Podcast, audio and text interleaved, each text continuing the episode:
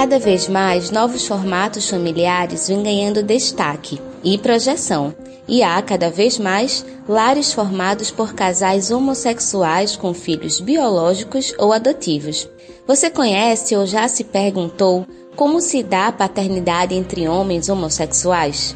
No mês em que é celebrado o Dia dos Pais, o Prosifato vai conversar com um casal que resolveu vivenciar a paternidade, mas fugindo do padrão heteronormativo.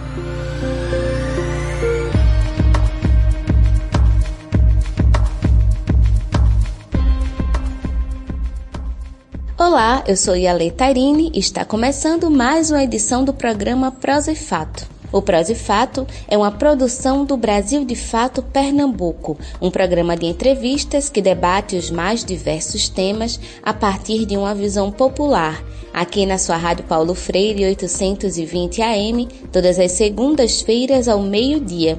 Você pode ouvir também na Rádio Brasil de Fato e nas principais plataformas de streaming, como Spotify e Google Podcasts.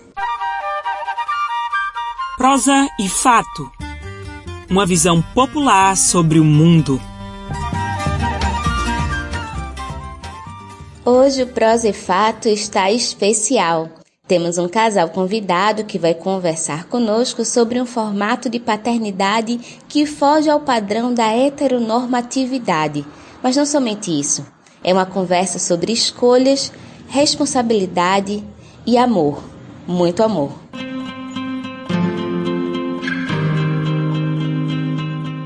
Nossos convidados de hoje são Jonatas Barros e Saulo Uchoa, pais de Bruno, de 11 anos, e Vitória, de 13 anos. Sejam muito bem-vindos ao Prosa e Fato e, por favor, se apresentem para os nossos ouvintes. Digam quem vocês são. Olá, boa tarde. Boa tarde a todos os ouvintes. É... Meu nome é Saulo Uchoa, sou terapeuta integrativo, especialista em medicina chinesa é, pai de três, sendo dois por adoção. Oi, pessoal, boa tarde. Meu nome é Jonathan, mas pode me chamar de John. Eu sou enfermeiro sanitarista, é, sou também terapeuta integrativo, sou pai de santo de um terreiro de Umbanda e, dentre muitas coisas na vida, é, sou pai de Vitória e de Bruno e dos meus filhos de santo, na verdade.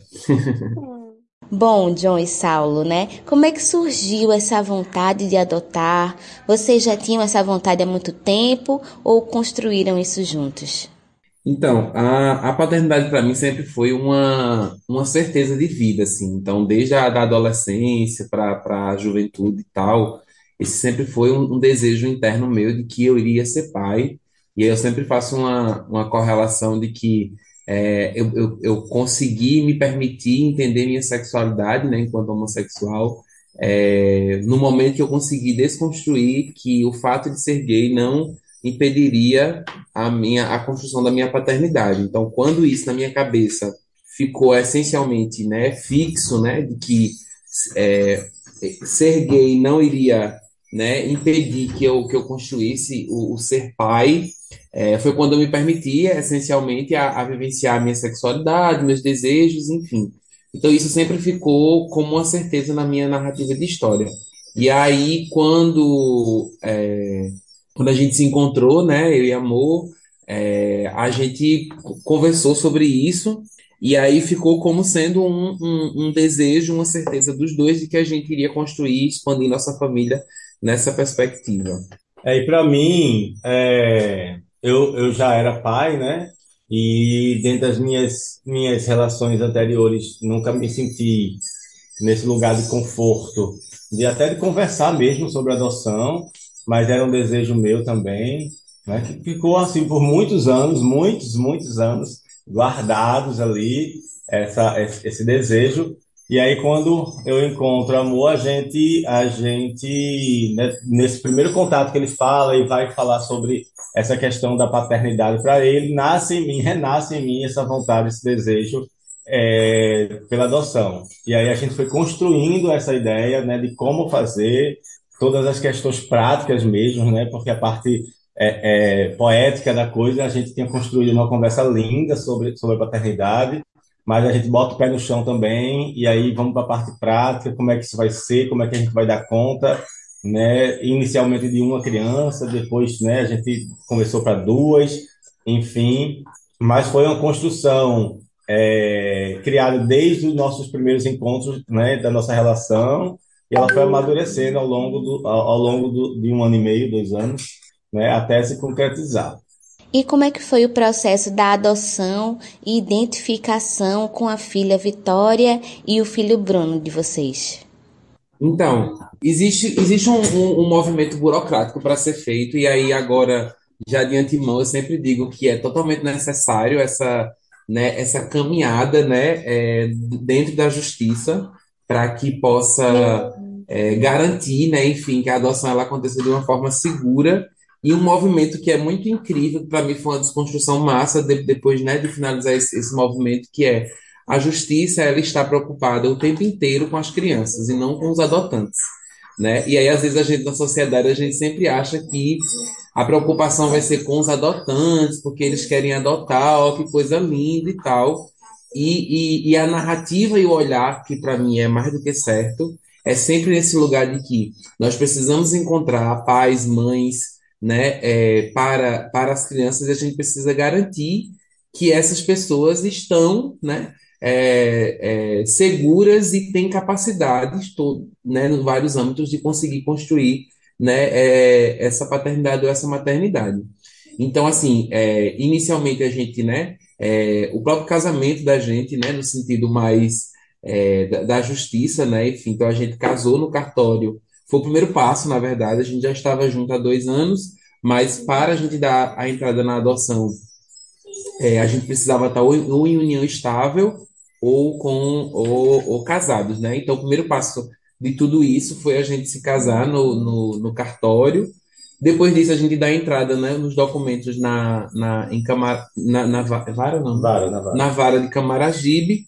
E aí se começa a fazer o movimento do, do primeiro curso de aproximação dos casais pretendentes à adoção. Uhum. Né? Então tem uma equipe muito profissional que né, é, chama a gente e faz um curso ali né, das discussões. As redes sociais nos ajudaram muito, porque tem algumas, algumas páginas, né, principalmente de Instagram, de, de, de pais e mães por adoção, que vão problematizando, trazendo coisas muito importantes assim em torno do, do lance da adoção.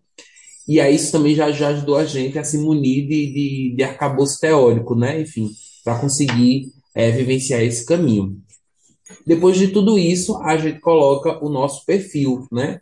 Qual é o, o, o perfil de criança que a gente gostaria de ter né, na, dentro do processo de adoção? O nosso perfil era de 0 a 10 anos, né? E aí tinha, teve até um, um momento de muita maturação, assim, é, entre eu e Amor para a gente conseguir entender qual era o perfil de criança que a gente gostaria, né, nesse, nesse, nesse movimento.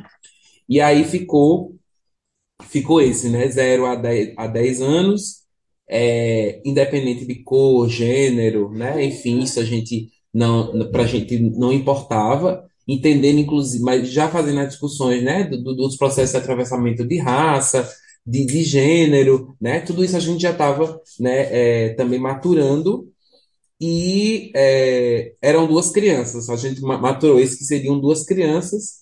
Ok. Aí nesse, nesse movimento de habilitação, é, uma, uma das varas de infância, né, na, nacional, eles vão, quando tem um match, né, que é o perfil do que a gente colocou dentro do sistema, e o, o perfil da criança que tenha, enfim, eles ligam para a gente para começar a fazer essa, né, essa aproximação.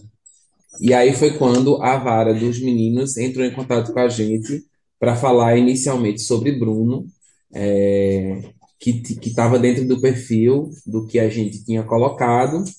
É, a gente ficou. Aí é isso, né? Hoje agora é tranquilo falar sobre, mas no, no, momento é aquela empolgação, é aquele receio, aquele medo, né? Aquele misto de, de, de, de sensações, né? E aí você sai do lugar de que é uma criança hipotética para é uma criança que tem um nome, né? E já tem uma história, né? E aí você vai para esse, para esse processo. Então a gente foi para a vara, né? É, conheceu o processo de, de Bruno, né? Especificamente. E aí a gente foi conhecer ele na, na casa de acolhimento que ele estava. E aí foi um momento, né? Enfim, é, que eu, eu, literalmente que sou, sou muito de boa para me comunicar, fiquei sem palavras na hora, assim, enfim. Mas a gente conheceu ele e Vitória estava junto com ele. E foi uma coisa muito linda, porque desde, desde o momento que Vitória chegou junto com Bruno, a minha preocupação era que Vitória não se sentisse é, excluída do processo, mesmo ela não estando na jogada ali, né? Enfim, para, não conhecia a história de Vitória, nem sabia se ela estava ali disponível para adoção. Porque é isso, né? Algumas casas de acolhimento, nem toda criança que está lá é órfã, né? Enfim. E aí, quando eu olhei para Bruno, né? Eu e a Amor, a gente foi conversando com ele, né? É, muito mais na perspectiva de que a gente estava conhecendo a casa, porque a gente não queria ir para esse movimento de já dizer, né? A gente quer ser seu pai e tal, enfim. Quando a gente conversou com ele e eu, na minha cabeça eu entendi, é meu filho, né? De fato ali não tem para onde é, eu comecei a olhar para a Vitória, né? Então, toda, toda pergunta que eu falava para Bruno, na minha cabeça era: você precisa perguntar a Vitória também. E era, e era sempre esse movimento de olhar para os dois e conversar com os dois, enfim. Tal. E aí tem, tem, tem uma hora que eles saem da, da do, do, ambiente que a gente estava, amor vai no banheiro, e quando a, gente, quando a gente volta, o que eu faço é qual é a história de Vitória? Né? Tipo, porque Bruno já estava num lugar de é isso, ele é meu filho, não tem mais, né? Enfim, a gente vai dar prosseguimento com ele, é, mas eu preciso conhecer Vitória, porque talvez ela seja minha filha também. E aí a gente estava conversando com Vitó sobre Vitória, né? Entendendo a história dela, e aí Amor volta do banheiro, e aí ele diz: Eu vim aqui para perguntar sobre Vitória também. Assim. Então, tanto eu quanto ele entendemos naquele momento que eram os nossos, né, os nossos dois filhos que estavam ali. Não, é isso. Foi, foi um momento muito especial porque a gente não tinha conversado sobre isso, nem a possibilidade de ter uma segunda criança, e ali surgiu uma, um, uma certeza é, em mim, né? Vou falar da minha parte dessa, dessa, dessa história, que é a, a certeza de que Vitória também era nossa filha, e eu ficava, a gente ficava conversando, e eu estranhei muito, porque Amor é uma, é uma pessoa que, que interage demais com as crianças, né? Em qualquer lugar, qualquer festa, qualquer lugar que a gente esteja que tenha crianças, amor vai deixar os adultos e vai ficar com as, com as crianças. E naquele momento ele estava completamente parado, sim, às vezes até calado, e eu, o que é que está acontecendo aqui, né? Pensando, preocupado com a cabeça dele, preocupado com a cabeça dele, o que é que estava rolando ali, eu sabia que estava rolando questões, né, de, de, de, pensamentos ali, mas eu estranhava muito ele ele parado. Aí eu ficava puxando, aí ele, ele às vezes falava, e aquela cara assim, eu disse, meu Deus, está acontecendo alguma coisa ali, amor está muito estranho. Então eu acabei sendo aquela, a, a, a, o adulto ali dos dois, que, que ficou puxando, puxando, puxando, aí a mãe entrava, e aí aconteceu esse momento né, do, do, da, da minha saída, quando eu voltei, já vinha ali com aquela certeza de, de que Vitória também era, era minha filha, e foi uma grata surpresa quando eu cheguei lá ele estava perguntando sobre Vitória. Então, assim, é, entendendo energeticamente, espiritualmente, entendendo todo, toda a questão que envolve a adoção, é, ah, já com vontade de a gente ali bateu o martelo de, desses dois, dos, dos dois nossos filhos, né? Compreendendo que é um processo de conexão que é muito bonito, eu queria saber se teve algum entrave, se teve algum tipo de preconceito no processo da adoção, por vocês serem um casal homoafetivo, se isso interferiu tanto no processo legal em si, mas também no ciclo de vocês. É, é no processo legal não, né? No processo legal é tudo muito tranquilo, né? A vara é inclusive extremamente acolhedora né? A equipe muito profissional, assim, completamente comprometida com, a, com o processo adotivo e, e acolhimento dos casais, né? É, homoafetivos. No, no, nosso curso só tinha gente, né, de casal homoafetivo, é, e a gente foi muito bem acolhido, inclusive pelo, pelos outros casais que estavam ali, né? Então, nessa parte legal, de fato, não houve nada, de fato, nenhum ponto que eu olhe e digo, né, foi, foi ruim, não foi acolhedor. Agora, quando a gente vai para o pessoal, aí as, as, outras coisas acontecem, né? É, da minha parte, é, minha mãe, por exemplo, ela questionou a adoção. Né? Claro que num, num, numa pré-ocupação e um pré-conceito ali velado, né? Porque ela foi pro lugar dela, não, fiquei preocupado, porque eu sei, você e, e, e John trabalham demais e vocês não vão dar conta, vocês têm certeza que vocês querem isso tal. E aí eu entendi que é, não era uma preocupação de fato, né? Era a preocupação da nossa relação, enquanto uma relação afetiva, é adotar crianças, né? E aí eu fui para o questionamento mesmo. É, eu tenho sete, são sete, eu tenho sete, seis irmãos, né? São sete na minha família. Então, eu fui para questionar minha mãe se, é, se ela já tinha questionado aos outros, aos meus irmãos, as minhas irmãs, se ele, quando eles decidiram, né, é, ter filhos. Então, eu já fui dentro de casa ali, eu já fui, encontrei da parte da minha mãe, só. Dos meus irmãos, quando eu falei, todo mundo, né, é, foi para um lugar de, de, de, comemoração, né? E minha mãe estava ali, por mais que ela, que ela me acolha dentro da minha sexualidade, e, enfim, completamente. Aí, quando se trata de criar, né, dos preconceitos de dois homens criando crianças, né? Aí ela tinha ali alguns entraves, aí eu fui levando ela à reflexão sobre isso, né? De, aí eu trouxe, trouxe justamente isso. Será que a senhora não está perguntando isso porque eu sou casado com outro homem? Porque eu já tive outros casamentos que não deram certo e a senhora né, entende que vai ser mais um casamento que não vai dar certo e a gente vai criar, né, é, enfim, mais conflitos né, e, e traumas para essas crianças. Aí eu fui conversando com ela sobre isso. Ela não assumiu momento nenhum que tinha esse momento né, do preconceito mesmo, mas eu fui deixando claro ali o quão era importante para a gente enquanto casal, para mim enquanto, né, enquanto homem ter mais, mais dois filhos é, nesse processo, até que ela, né, entendeu ali, mas ficou sempre em todos os encontros que a gente tinha, ela perguntava como é estava o processo, ela só veio realmente é, acolher definitivamente quando as crianças chegarem, ela conheceu. Aí ela, ela, ela reconheceu eles como, como neto, né? Depois que isso, que isso aconteceu, realmente o processo ficou muito, muito tranquilo com ela, né? Inclusive, ela é nosso apoio, assim, quando a gente quando a gente não, não pode estar né, com os dois em casa, a gente, é, ela, da minha parte, é o nosso, a nossa, nossa, como que chama? Rede de apoio, Rede de apoio né? Então, a gente deixa lá na, na, na, casa dela, passa às vezes o dia inteiro lá e ela acolhe com muito, com muito amor mesmo e já chama de neto, fim, e, e é isso. Bem, o papo com John e Saulo está muito bom, mas vamos para um rápido intervalo. Fica por aqui que a gente volta já. Vocês estão ouvindo o programa Prosa e Fato, uma visão popular sobre o mundo.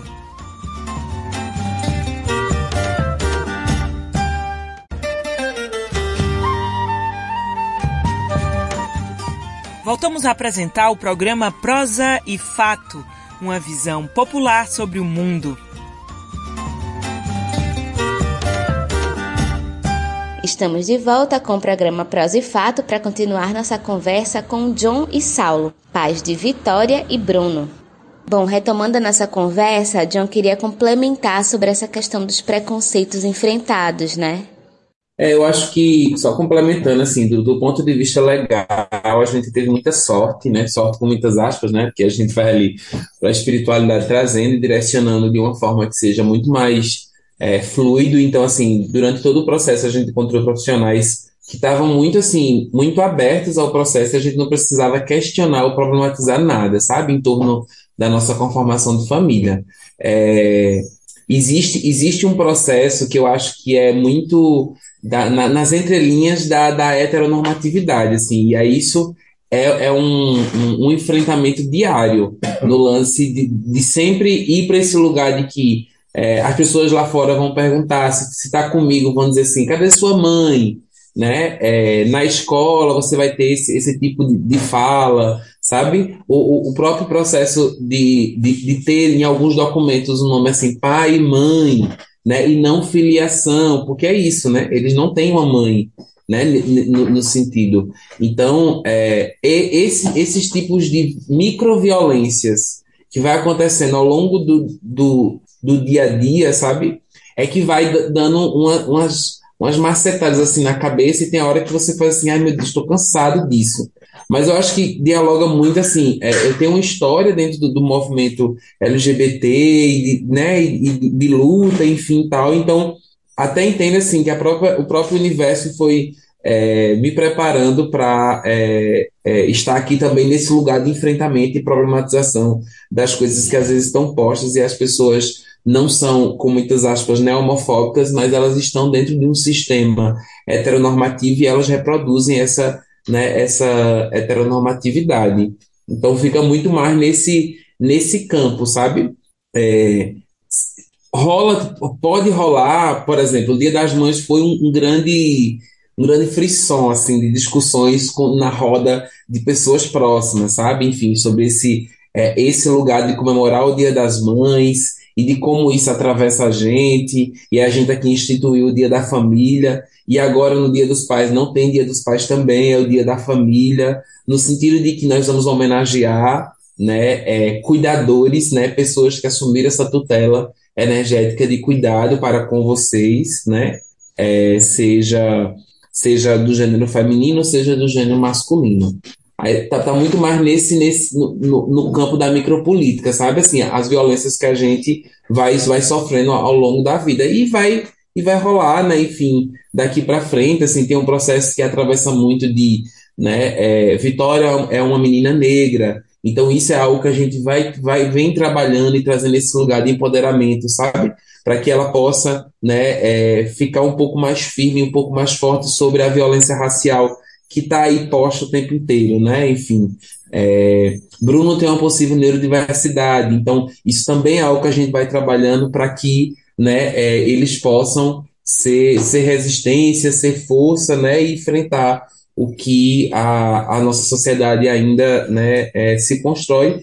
E tem o próprio preconceito pela adoção. Né? Isso rola muito de, de dentro do, do, processo de discussão, colocar a gente como menos pais, né? Porque não foi no sentido é, ali dentro da, da, da parentalidade por, por, por, via biológica. Então, ir para esse caminho de, de colocar a adoção, né? A parentalidade por adoção como sendo algo menor, né? E uma coisa que essa me bate muito, sempre que sai esse tipo de coisa, que é a adoção como caridade. Aí isso é um negócio assim que eu fico decepcionado com as pessoas à minha volta quando falam sobre isso, porque vai colocar nesse lugar, né, de que eu e amor somos pessoas incríveis, maravilhosas, meio que messiânicas, sabe? Jesus Cristo na Terra, porque tão, né, escolheram, né, ser o salvador da pátria dessas crianças e tal. E, e tipo, isso não é sobre isso. Né? Adoção não é caridade, adoção é a construção de uma parentalidade, né? então, de uma paternidade por via adotiva. E eu e Amor escolheu adotar Vitória e Bruno como filhos e eles também escolheram adotar a gente como pais, né? Então não é sobre ai, né, esse lugar da caridade ou que a gente ou que nós somos pessoas melhores porque a gente fez isso. Quem, quem traz esse tipo de discurso não entendeu o que é adoção de verdade não entendeu. Se eu quisesse fazer caridade, eu ia para casa de acolhimento, eu dava cesta básica, eu, eu fazia outro tipo de coisa, né? Mas os meus filhos foram e estão comigo porque precisam estar e porque eu escolhi ser pai deles, né? Aí tem uma coisa incrível nesse processo, né? É, que é diferente da, da parentalidade via biológica, é que as crianças, né, eu acho que a gente já vivenciou isso, né? Ninguém escolhe o pai que tem, ninguém escolhe a mãe que tem. E na via, na via da adoção, esse processo é muito forte, né? É, todo o processo, é, como a amor falou, está focado na criança. Então, é, toda, toda entrevista que tem com a gente tem com eles. Então, é o que é que vocês estão sentindo, né? Como é que vocês estão vivenciando esses pais? Né, se eles nos adotam, né? Então, a, a, palavra final sempre fica com a criança, e isso é um processo lindo, né, de construção. Porque se uma dessas crianças eles não se identificasse com a gente, possivelmente eles não estariam com a gente, né? Então, é muito mais do que a gente chegar lá, porque não é mercadoria, né? Não é mercadoria. É, é, é, é precisa ser criado uma relação, precisa ser uma a conexão precisa existir dos dois lados, né? E, e para mim essa é a parte mais bonita né, da, da, da adoção, é, é, entender que aquela criança também nos escolheu como, como pais. Bem, anteriormente vocês tinham comentado sobre essa questão das datas, né? Dia das Mães, Dia dos Pais, que vocês têm tentado ressignificar isso. Mas ainda assim, hegemonicamente se celebra nesse mês de agosto o Dia dos Pais, porque é uma data que é muito sensível, né? Quando a gente pensa os mais diversos formatos familiares. E aí eu queria saber de vocês como é que vocês enxergam essa questão da paternidade. Eu acho problemático de qualquer forma é, qualquer, qualquer, qualquer uma dessas datas, né? É, tanto das mães quanto dos pais. Porque a, a, gente vai entender que é um mercado que, que tenta valorizar ali, né, pela via do consumo mesmo. E já não fazia muito sentido para mim antes, e agora com os meninos é que não faz mesmo, né? A gente teve realmente é, questões bem, bem, como o amor falou, importantes ali de, de conflitos na própria escola mesmo. Na escola mesmo eu fui brigar, assim, né? Para não permitir que os meus filhos, que os nossos filhos, eles, eles vivenciassem aquele momento, né? Assim como eu deixei claro também que no Dia dos Pais isso também nem ia acontecer, porque a gente vai para esse lugar do Dia da Família. E não é só é, é, a, a, paternidade, ela se dá de várias formas, né? Então, e, e a maternidade, enfim. E, e aí você tem uma diversidade de pessoas com suas questões, né, das ausências, é, é, tanto da, da maternidade quanto da paternidade, que comemorar isso para mim não faz sentido, porque você vai ferir várias pessoas, né, em vários, em vários níveis diferentes. E para mim a, a, a, paternidade vai muito além disso, né? É, primeiro a gente tem que sair do, do, desse, desse lugar que é o lugar mais comum de que é, o pai, né, a, a paternidade ela é ali só o suporte da criação, né, como a gente vê em muitas famílias, e que quem cuida é a mãe, o pai só sustenta, enfim, tem, tem várias questões que são, estão envolvidas nessa questão do, do ressignificar a participação dos pais, né? É, é, e para a gente, mais ainda, porque são dois pais, né? Então, é, a, a, a importância desse, dessa vivência, a importância dessa construção, ela, ela, a gente traz nas discussões com nossos, nossas crianças, a gente conversa muito sobre isso, né? É, quando, quando chegou o convite da escola, a, a, Vitória ela já disse, mas aqui a gente comemora o dia, das, o dia da família, como é que vai ser? Né? Então, a gente já vem conversando com as crianças sobre a importância desse, desse olhar mais político, mais politizado, de lutas mesmo, né? com, com, com todos os sistemas. E é isso, o, o, o vivenciar isso mais fortemente. Né? Eu, eu comentei anteriormente que eu sou pai de, uma, de, de Amanda, é, mas eu não consegui vivenciar a paternidade com ela, né? Ela não morava comigo, enfim. Então, para mim, está sendo tudo muito novo. E está sendo muito incrível, né? Você, você se construir, eu me construir como, como esse pai que está ali 100% no processo, no processo da vivência e da construção da paternidade. É, é muito incrível.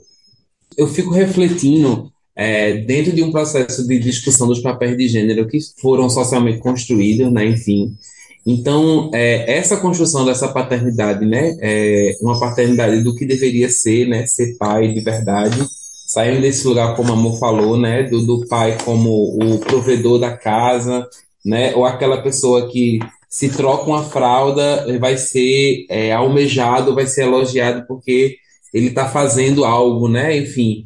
Ao passo que na família né, heterossexual, a mãe faz isso constantemente e vai estar naquele lugar de ok, a sua, sua função é fazer isso, né?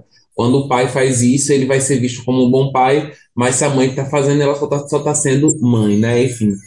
E aí eu fico pensando que tem é, dois processos importantes, assim.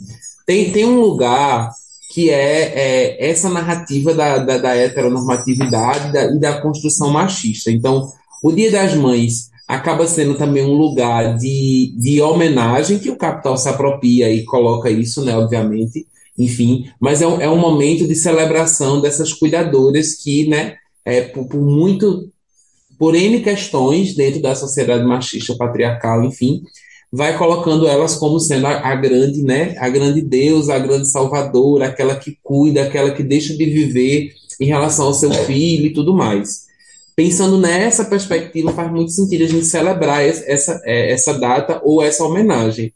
mais você acaba indo para um lugar de reforço do estereótipo de gênero, né? Enfim. Então eu fico pensando que é o outro lado, que é o meio termo disso, né? Como eu posso celebrar, né, homenagear e vivenciar a força do, do sagrado feminino, né, da, da, da construção do cuidado materno que se tem na sociedade hoje, mas de uma forma que eu não reforce esse lugar de que é, essa função está dada e foi construída e foi posta para as mulheres e a construção do homem e da paternidade ela é, está no, no, outro patamar. E aí, por isso que eu fico pensando, eu fico, fico indo nesse lugar de um lado ou outro. De um lado tem esse lugar, né, é, que está posto, e do outro lado é, nós somos uma família que não tem mãe, né? São dois pais construindo tudo. Então, a paternidade que foi colocada aí como hegemônica para a gente não nos cabe, né? O nosso processo é talvez aí desse lugar do que é hegemônico, do que é ser mãe.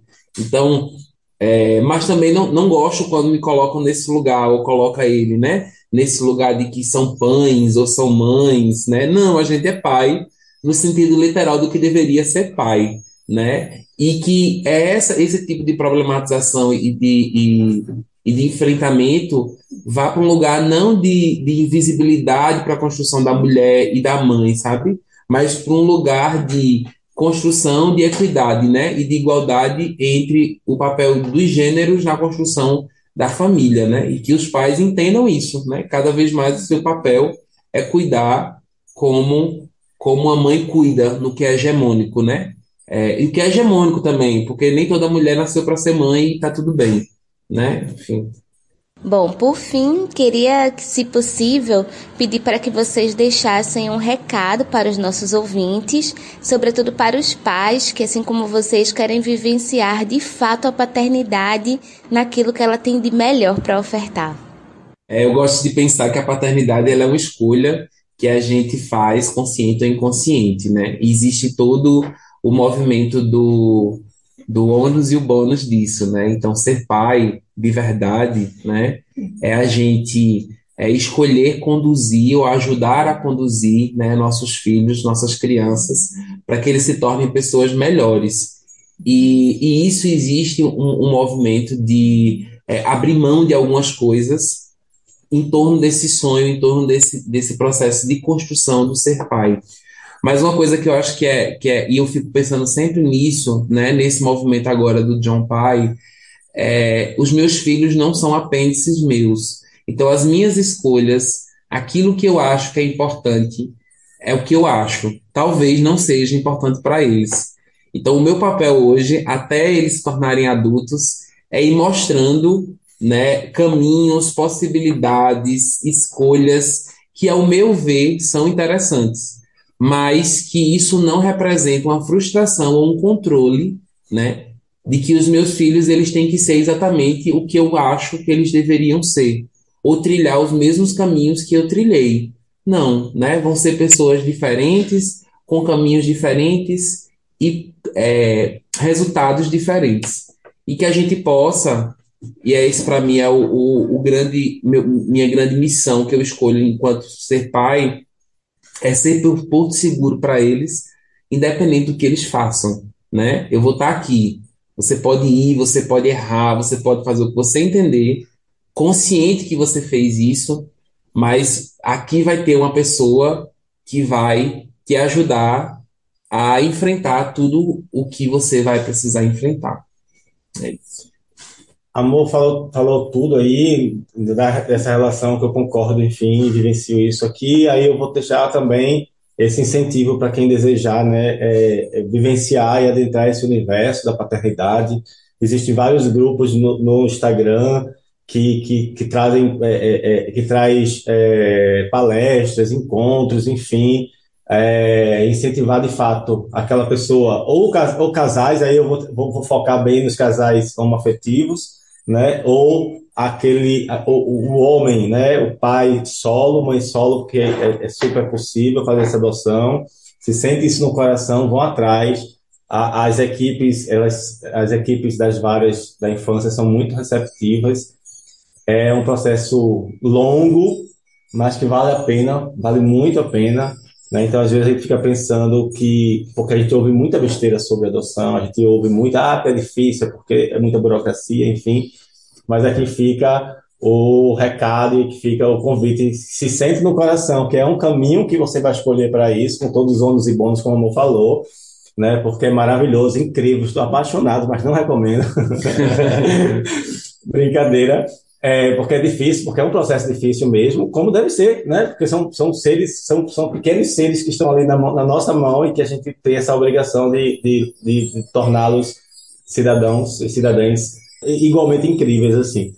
É, vão lá, procurem as, as várias, né, estudem, olhem os grupos, que para a gente foi super importante. A gente, a gente fez cursos, né, antes mesmo de tudo acontecer, a gente estava fazendo cursos sobre adoção é um caminho possível, um caminho que é um caminho lindo também. É uma, uma trilha que enriquece muito a gente enquanto pessoa, enquanto, enquanto é, é, ser humano ali. É, então vamos, vamos embora. E a gente está aí à disposição também, se, se algum casal sentir em conversar com a gente é, sobre os detalhes disso, a gente fica à disposição. John e Saulo, muito obrigada pela conversa, pela disponibilidade de partilhar esse processo tão bonito que vocês estão vivenciando. Foi muito especial para nós.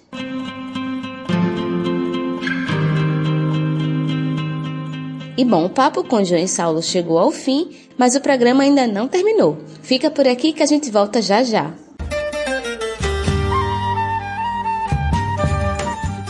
Vocês estão ouvindo o programa Prosa e Fato, uma visão popular sobre o mundo.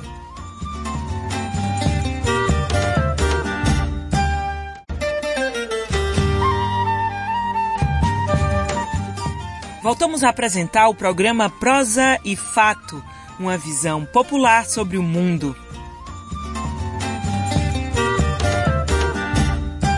Estamos de volta com o nosso terceiro e último bloco do programa Prosa e Fato, aqui na sua rádio Paulo Freire, 820 AM.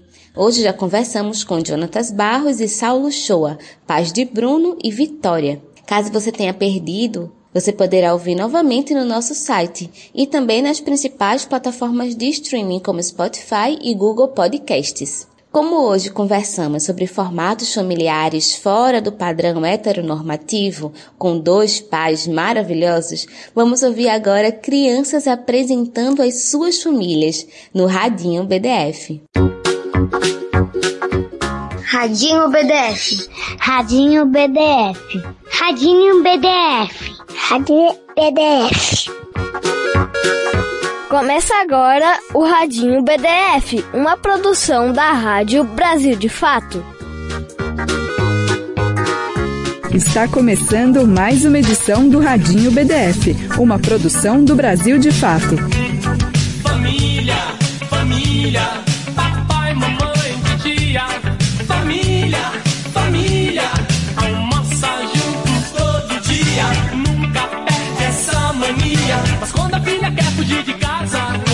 Precisa de escolar um ganha-pão. Filha de família se não casa. Papai e mamãe não dão nenhum tostão. Oh, família, ei, família, a família. Família, família, a família.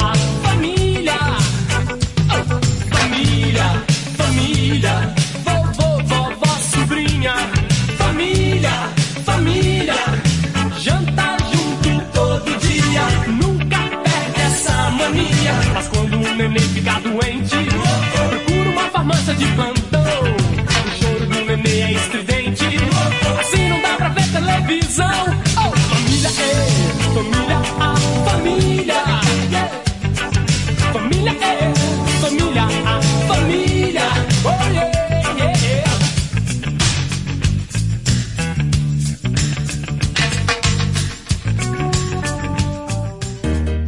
Uma mãe e um pai, duas mães, dois pais, os avós como pais, os tios e as tias, só a mãe ou só o pai. Enfim, tem família de todo jeito. Então, como que é a sua? A do Diel Flores, de 7 anos, é toda especial. Ele foi gestado no coração dos pais dele, que se tornaram a sua família quando ele já era um pouco maior.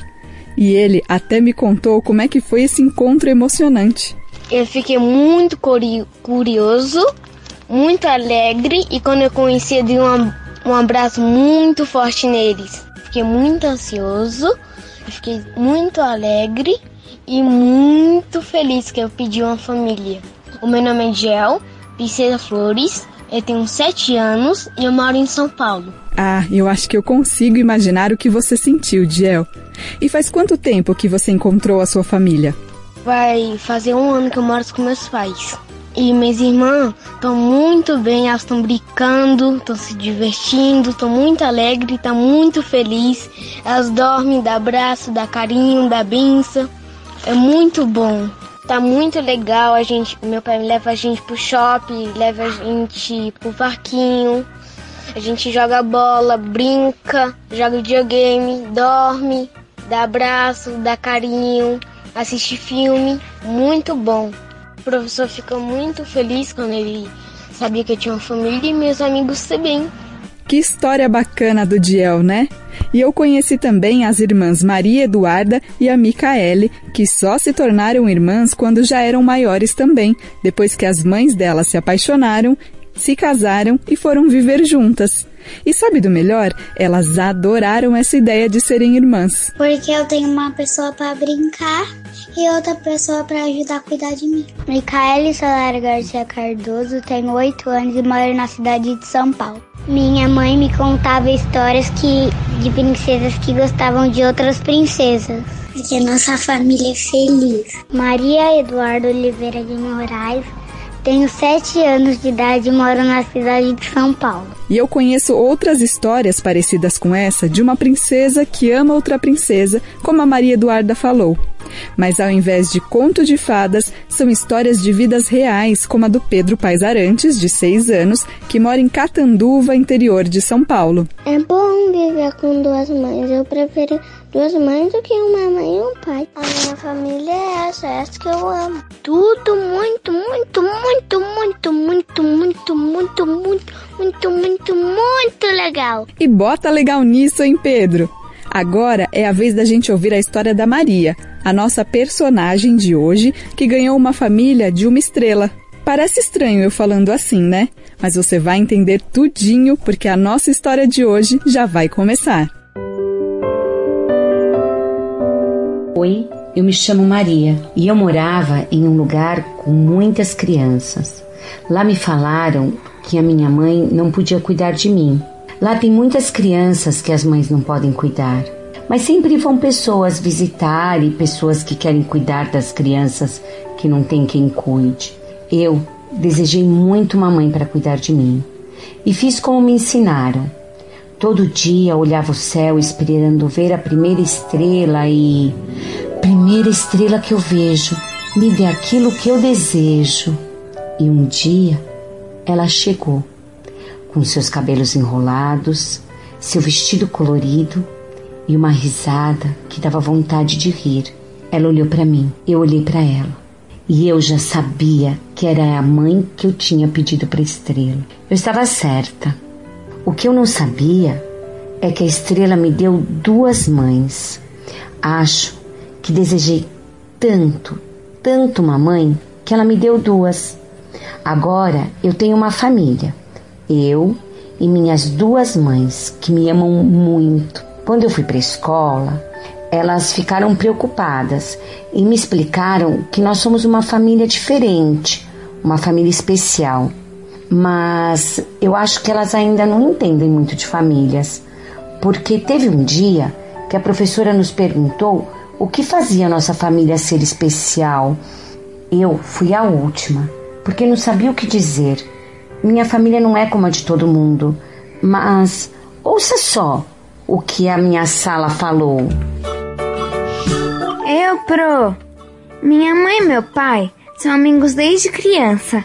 Eles realmente se gostam. Isso é meio estranho. Pro, aqui, aqui.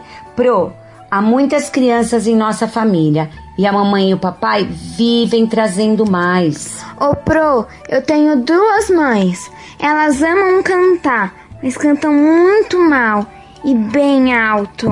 Pro, pro, pro, pro, eu, eu, eu. Eu tenho muitos avós, mais do que qualquer pessoa que eu conheço. Eu desafio se alguém aqui tenha mais avós do que eu.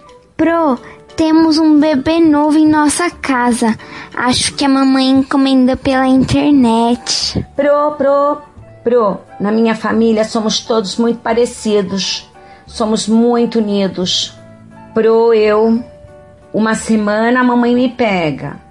Na outra é o papai. E o papai sempre diz assim, ó. Trato é trato. Pro, algumas pessoas dizem que eu me pareço com o papai, outras que me pareço com a mamãe. Eu acho que eu me pareço comigo mesma. Oh, Pro, minha mãe diz que antes de eu nascer, eu cresci dentro do coração dela. Sou eu, Pro. Agora é minha vez. Pro, eu moro com a minha avó. Tem gente que acha que ela é minha mãe, mas ela não é não. Minha avó é o meu tudo. Prozinha, algumas das crianças eram do papai quando ele conhecia a mamãe. Outras eram da mamãe quando ela conhecia o papai. Agora nós todos pertencemos uns aos outros. É uma bagunça organizada. Eu, pro, pro, eu tenho dois pais. Um é alto, o outro é baixo. Eles adoram me abraçar. Agora sou eu, Pro. Ouvi tudo que os outros disseram. Aí me lembrei da vez em que uma pessoa nos viu juntos no parque. Ela perguntou à minha mãe adotiva quais eram seus filhos verdadeiros. Aí ela disse assim: Eu não tenho filhos imaginários. Meus filhos são todos verdadeiros. Pro, agora sou eu, a Maria. Pro, eu tenho duas mães. E as minhas mães foram um presente da estrela. E depois, todas as crianças falaram assim: Uma, Uma família, é uma família, é uma família. Um beijo da Márcia. E da Luísa. Conte pra nós como que é a sua família. E se você gostou de ouvir a história da Maria e dos amigos dela, vá lá na Brinkbook e você pode ouvir a história dos amigos da Maria. Uma família é uma família, é uma família. E aí na sua casa, por quem é formada a sua família? Conta pra gente. É só mandar um áudio pro nosso WhatsApp. Anota o número. O DDD é 11 95691 6046. Eu vou repetir para dar tempo de você anotar. DDD 11 95691 6046. Ah, você também pode se inscrever para participar das próximas edições aqui do Radinho. É só mandar uma mensagem para a gente por e-mail no endereço radio@brasildefato.com.br.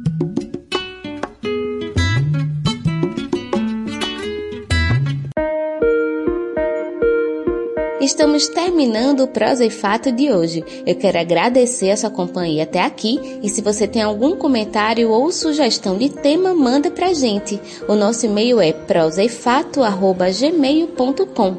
Você também pode ligar ou mandar um WhatsApp para o nosso telefone DDD 81 996060173. Manda um oi pra gente nesse número de WhatsApp para você ficar recebendo nossas notícias diariamente. E segue também a gente nas redes sociais, no Instagram, no Twitter e no Facebook é arroba Brasil de Fato PE. E se você quiser escutar novamente, é só entrar no nosso site brasildefatope.com.br e também nas principais plataformas de streaming como Spotify e Google Podcasts. Obrigada pela sua audiência e até a próxima semana. Temos um encontro marcado aqui na Rádio Paulo Freire toda segunda-feira ao meio-dia. Este programa é uma realização do Brasil de Fato Pernambuco e conta com apresentação e roteiro de Iale Tairine, produção Iale Tairine e Fátima Pereira. Edição de Fátima Pereira. Apoio Equipe de Jornalismo do Brasil de Fato. Um abraço bem forte, se cuidem e até semana que vem. Você acabou de ouvir o programa Prosa e Fato, uma realização do Brasil de Fato Pernambuco. Acompanhe mais notícias acessando brasildefatope.com.br e também nos sigam nas redes sociais.